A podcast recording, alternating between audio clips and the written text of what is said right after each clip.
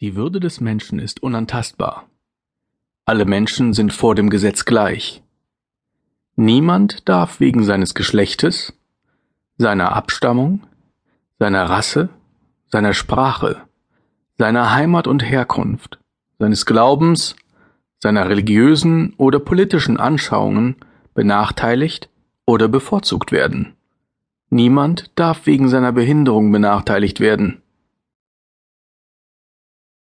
Aber wer im Milieu arbeitet, ist kein Mensch. Ein Laufhaus ist ein Haus, in dem manche Menschen herumlaufen, um sich nach gewissen Dienstleistungen zu erkundigen, die sie zu Hause wahrscheinlich nicht, noch nie oder nicht mehr erwarten dürfen. Wenn ein solches Haus von vornherein als solches geplant wurde, dann haben die darin befindlichen Zimmer ein Fenster zum Flur. Falls es ein altes, heruntergekommenes Hotel war, wie in diesem Fall, dann saßen die Dienstleisterinnen mit ihrem Stuhl im Türrahmen der Eingangstür und ließen sich von den vorbeilaufenden Nachfragern begutachten. Sie saßen meist in Unterwäsche, Damenstrümpfen, aber auch manchmal ganz nackt dort.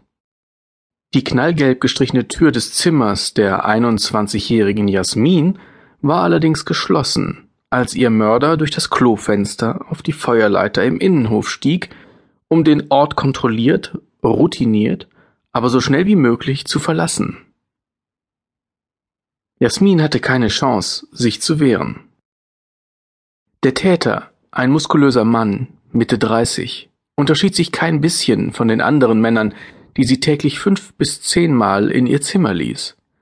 Sie empfing ihn oben ohne, nur mit einer schwarzen Strumpfhose bekleidet, und alles schien so wie immer zu sein. Er gab ihr hundert Euro, die sie mit einem Lächeln entgegennahm. Dann wand sie sich von ihm ab, um sich vor ihm in Richtung ihrer kleinen Geldbox im Nachttisch zu bücken. Dabei streckte sie ihm ihren schlanken und festen Po entgegen. Das tat sie immer, um ihre Gäste bei Stimmung zu halten.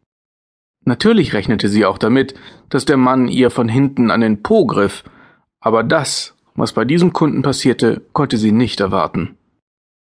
Er hatte ein mit Chloroform getränktes Tuch in einer Plastiktüte in seiner Jackentasche. Noch bevor Jasmin reagieren konnte, hatte er das Tuch herausgenommen und von hinten direkt unter ihre Nase gehalten. Sie wurde sofort ohnmächtig und sackte in seinen Armen zusammen. Er legte sie auf den Rücken auf das Doppelbett in der Mitte des Zimmers und riss ein Loch in die Strumpfhose zwischen ihren Beinen.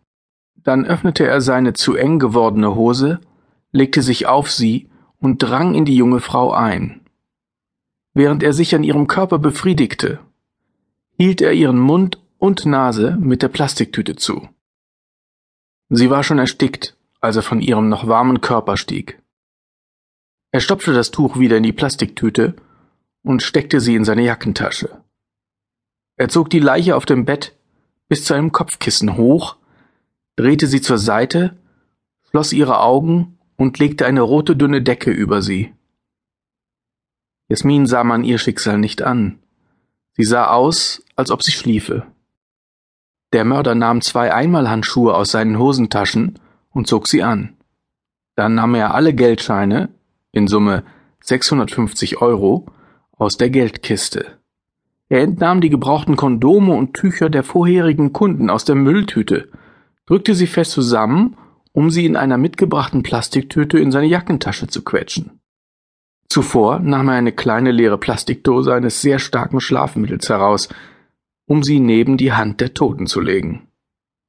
Dann verließ er das Zimmer durch das ausreichend große Klofenster. Niemand war im Innenhof, der ihn auf der Feuerleite hätte sehen können. Er sorgte sich auch nicht darum. Er kletterte die Leiter zwei Etagen hinab, als ob er sie regelmäßig genommen hätte und sich sicher war, dass er niemandem auffallen würde.